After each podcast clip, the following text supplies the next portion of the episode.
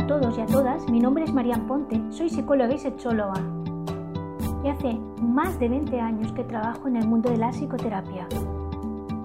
Hoy le doy inicio junto a vosotros y vosotras a una nueva temporada.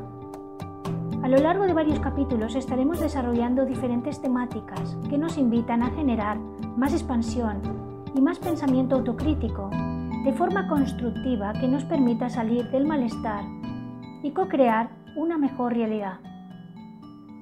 Mi intención es que encontremos tener una visión más amplia y más amorosa de la vida a partir de diversas herramientas que compartiremos.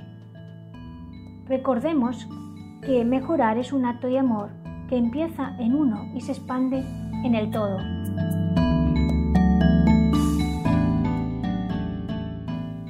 Hoy hablamos de la responsabilidad. ¿Qué significa ser responsable?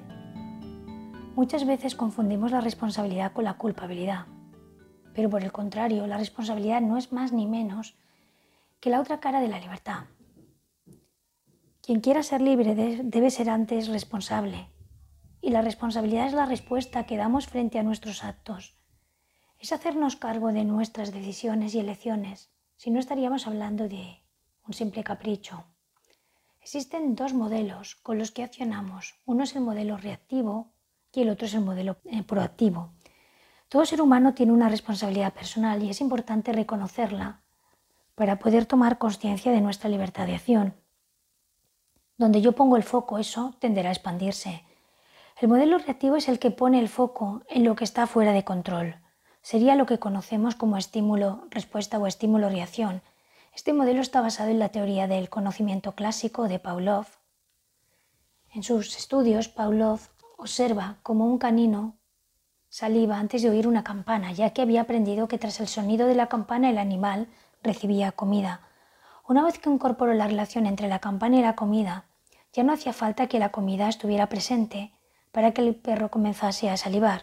Es decir, ante el estímulo de la campana el perro reaccionaba salivando, y aún cuando la comida no estuviera allí. El foco en este caso está en la campana, no en la comida. Es de suma importancia ver a qué prestamos atención, ya que es algo que estaremos ampliando en nuestra vida. Este modelo reactivo es un modelo que da lugar a la inocencia, a ponernos en lugar de las víctimas. Muchas personas se quedan atrapadas en esta forma de actuar, por ejemplo, echando la responsabilidad en otras personas o hacia los demás. Pero nosotros tenemos el deber de hacernos cargo de nuestras elecciones, porque aunque queramos buscar responsables fuera, siempre hay una elección por nuestra parte. El no tener conciencia y la inocencia genera impotencia, ya que si no tengo nada que ver con el problema, tampoco tendré nada que ver con la solución. Y hay tres claves fundamentales para darnos cuenta que estamos en modo víctima. Si nos quejamos, si justificamos o culpamos. Nos quejamos de lo que está fuera de control, por todo lo anteriormente mencionado, podemos afirmar que el modelo reactivo es adictivo. Y siempre encontrarás a alguien que escuche tus quejas o a alguien a quien culpar.